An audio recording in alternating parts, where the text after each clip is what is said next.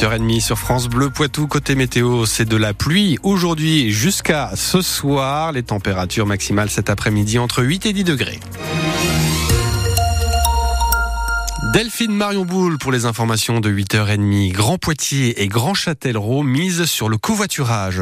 4000, c'est le nombre de personnes qui empruntent chaque jour la D910 qui relie Poitiers à Châtellerault, très souvent pour travailler. Et justement, côté entreprise locale, on est en demande d'alternatives à la voiture individuelle pour pouvoir réduire la taille des parkings, mais aussi parce qu'il y a parfois des difficultés pour recruter sur des postes particuliers ou en horaire décalé, par exemple.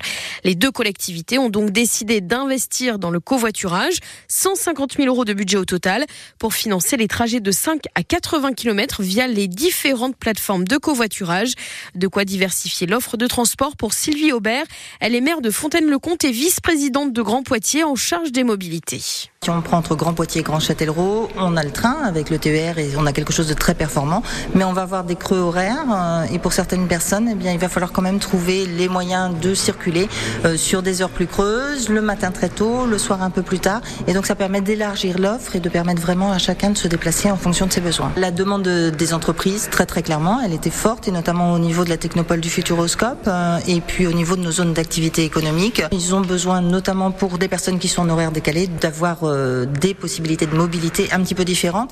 Et puis c'est un vrai facteur positif aussi en termes d'emploi pour les entreprises parce que c'est une vraie souplesse qu'on leur offre et puis ça permet d'avoir des salariés qui ont un coût moindre pour leur déplacement. Et par trajet, un conducteur va toucher 1,50€ par passager avec un plafond de 120 euros par mois. Coût conseillé par passager 50 centimes par trajet. C'est valable pour les trajets euh, depuis ou vers les deux communautés urbaines. Donc ça concerne aussi toutes les communes voisines. Vous avez le mode d'emploi complet à retrouver sur francebleu.fr. Le RSA sous condition d'activité dans le Châtel-Rodé. Le département de la Vienne fait en effet partie des 29 nouveaux départements retenus pour expérimenter à leur tour et dès cette année la réforme du RSA, c'est-à-dire le versement du revenu de solidarité active conditionné à 15 heures d'activité hebdomadaire. Une expérimentation concentrée sur le territoire de Châtellerault. Un homme de 29 ans condamné à trois mois de prison ferme hier vendredi à Poitiers. À la veille, jeudi donc, il a passé un coup de téléphone dans lequel il menaçait de se faire sauter à l'hôpital Lariboisière de Paris en criant des mots comme la Wagbar. La police est parvenue à localiser l'appel jusqu'à cet habitant de Poitiers, déjà connu de la justice et connu aussi euh, pour des problèmes psychologiques. Il a été condamné pour menaces aggravées. La qualification terroriste n'a pas été retenue, précise le parquet de Poitiers, c'est-à-dire sur votre application ici. Produits des Deux-Sèvres ont désormais leur marque. Oui, Ludovic, elle a été lancée hier par le département au Salon de l'Agriculture. Une marque bien identifiable à poser sur les produits 100% de Sévrien, du tourteau fromager au broyé en passant par les beurres déchirés et de Pampli. Objectif, inciter les clients de supermarchés à consommer local, alors que 84% des clients, euh, des habitants, pardon, des Deux-Sèvres font leurs courses en grande et moyenne surface. Une marque qui sera aussi un atout touristique pour le département. C'est ce qu'explique Esther Maillet-Lucas, vice-présidente du département des Deux-Sèvres en charge de la promotion du territoire.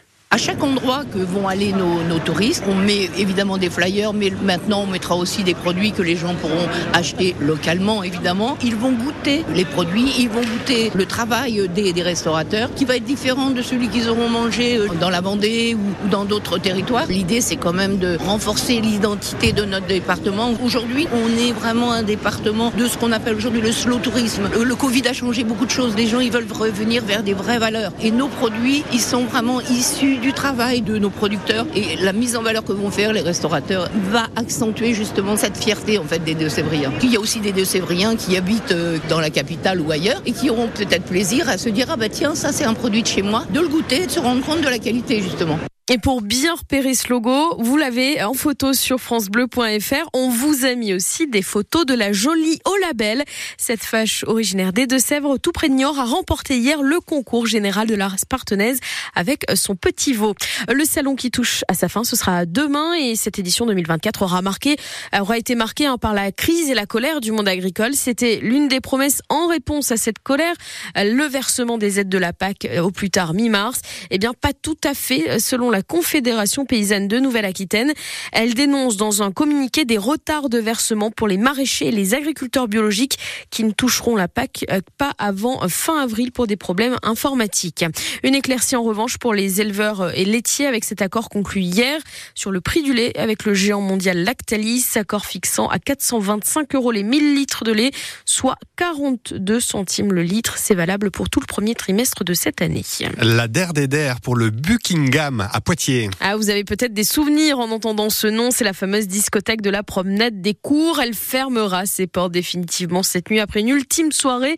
L'établissement qui a compté jusqu'à 15 salariés n'en emploie plus que 4 aujourd'hui et ce sera pour eux aussi leur dernière soirée. La boîte de nuit avait été rachetée à ses anciens propriétaires en janvier 2020, juste avant le début de l'épidémie de Covid.